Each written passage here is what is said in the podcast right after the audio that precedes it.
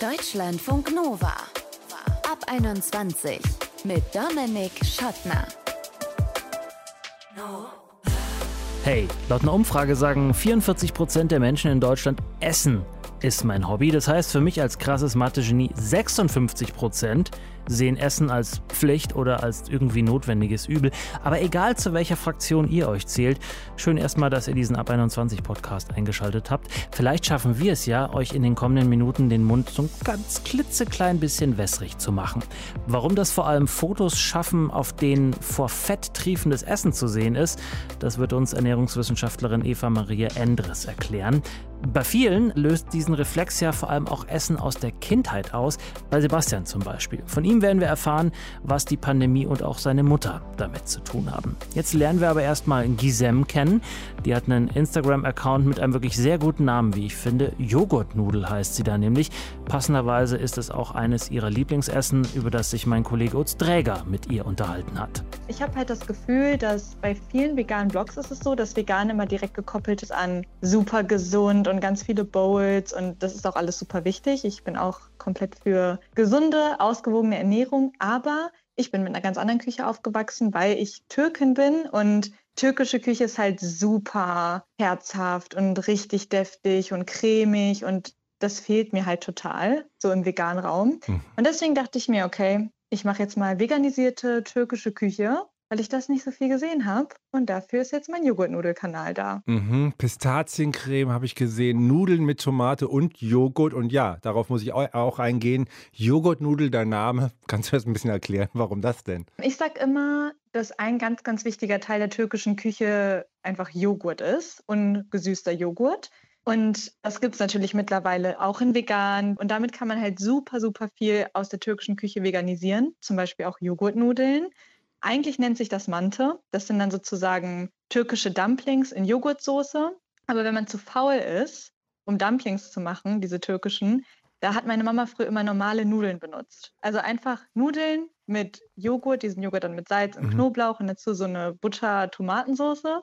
Und deswegen war mein Go-To-Essen immer Joghurtnudeln. Alle meine Freunde kennen dieses Gericht und dann fand ich es irgendwie passt, da auch meinen Kanal so zu nennen. Würdest du auch sagen, das ist jetzt einfach das Lieblingsessen von dir oder kann man das gar nicht so sagen? Doch, das kann man so sagen. Ich liebe Joghurtnudeln. Ich esse das zweimal die Woche. Das geht halt super schnell. Es ist auch, wie gesagt, ich würde es nicht empfehlen, dass man es jeden Tag isst, weil da ist jetzt auch kein Gemüse dabei oder so, ne? Aber es ist einfach so lecker. Mhm. Das ist sehr gut. Und ist das auch ein Essen deiner Kindheit? Genau, ja. Das gab es immer so bei uns. Das kann man so auch nicht im türkischen Restaurant bestellen, weil es ist halt eher so die faule Version von einem richtigen türkischen Essen also was meine Mama immer schnell mal zu Hause gemacht hat, wenn sie gerade keine Zeit hatte eigentlich, aber ich lieb's. Mhm.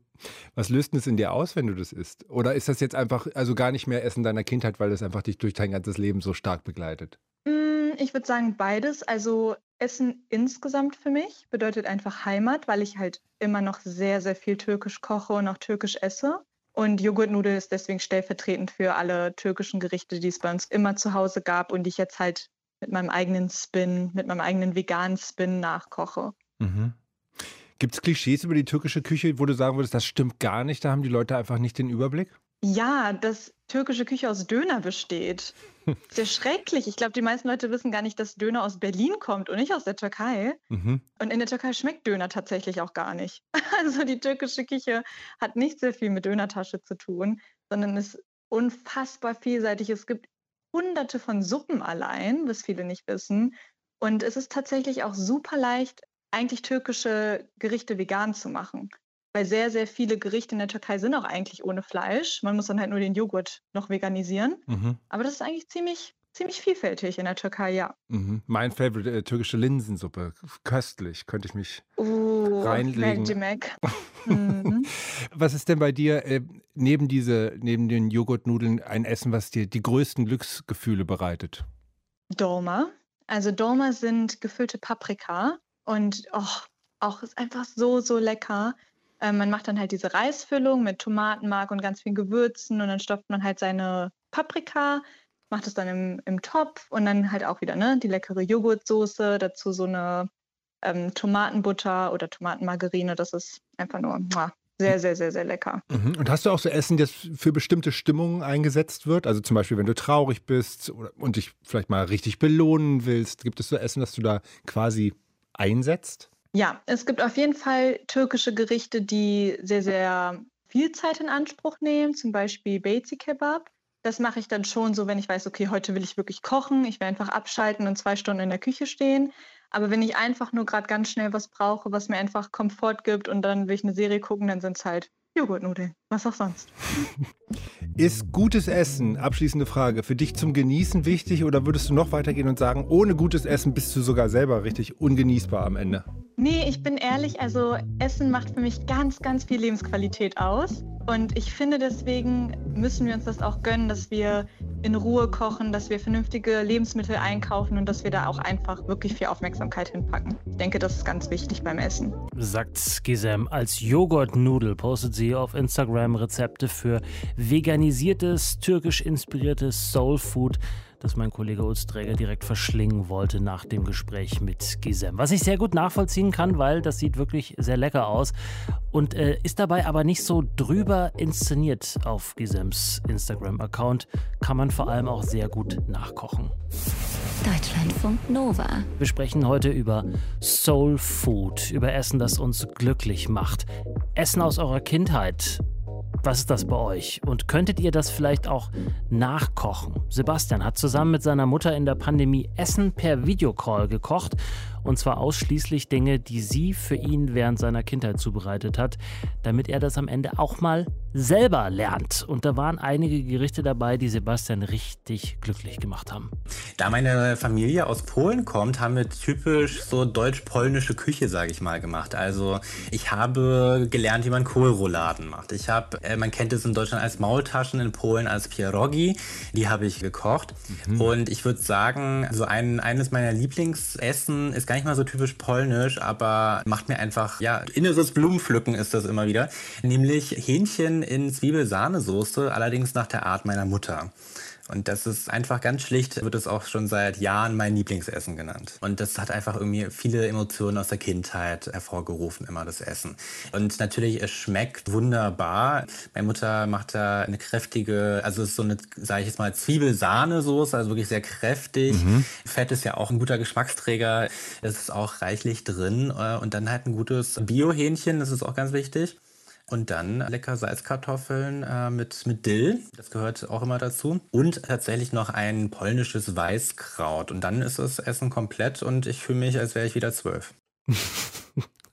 Sebastian. Aber an Dill, ehrlicherweise, scheiden sich ja so ein bisschen die Geister. Aber gut, wenn es Sebastian glücklich macht, dann soll es so sein. Er kocht nämlich ganz bewusst Sachen aus seiner Kindheit, um eben dieses Glücklichkeitsgefühl zu bekommen. Also zum einen habe ich natürlich dieses Projekt mit meiner Mutter gemacht, weil ich ein bisschen mehr über meine Vergangenheit äh, lernen wollte und tatsächlich, weil ich es dann auch nachkochen möchte. Und äh, ich habe schon etliche Male dann auch Sachen nachgekocht, wie zum Beispiel eine polnische Gurkensuppe oder sowas. Aber insgesamt mag ich es auch einfach, ja, große, komplizierte Dinge mal zu kochen, wenn ich vor allem irgendwie Urlaub habe, wenn ich mal Zeit habe.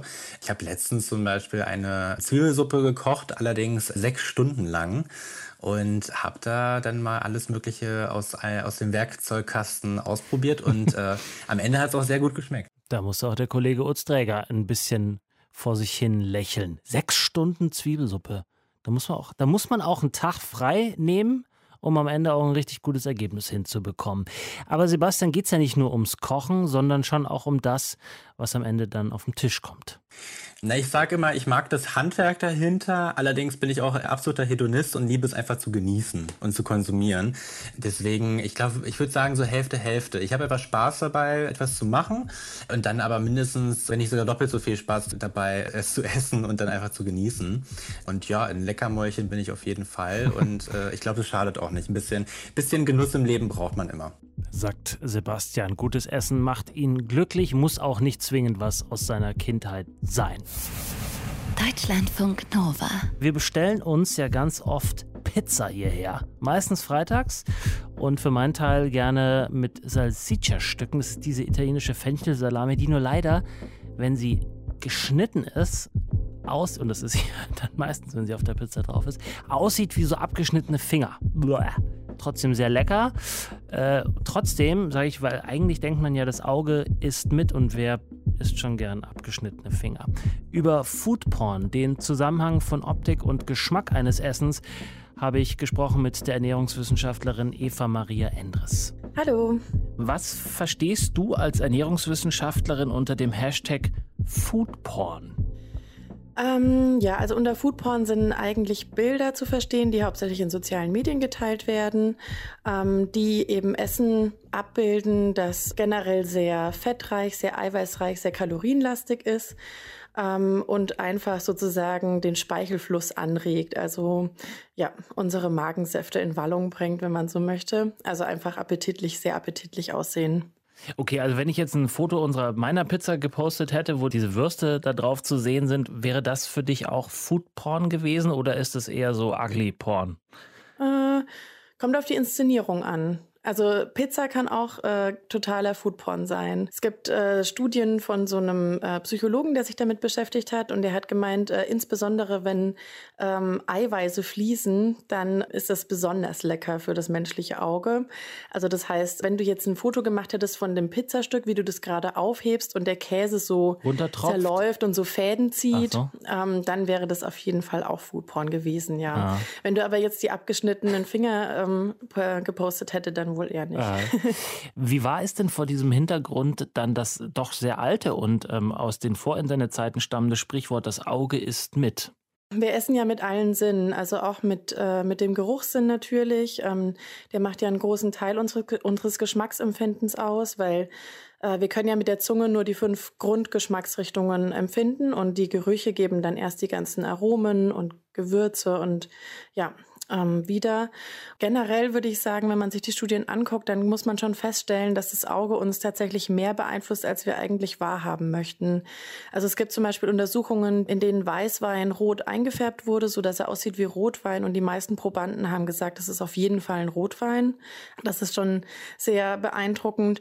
Und ähm, ja, es gibt ganz viele Studien, die zum Thema durchgeführt werden, was passiert, ähm, wenn man zum Beispiel ähm, die weißen Teller durch rote oder blaue Teller austauscht ähm, oder was passiert, wenn man die Kuchenstücke eher rund als eckig schneidet.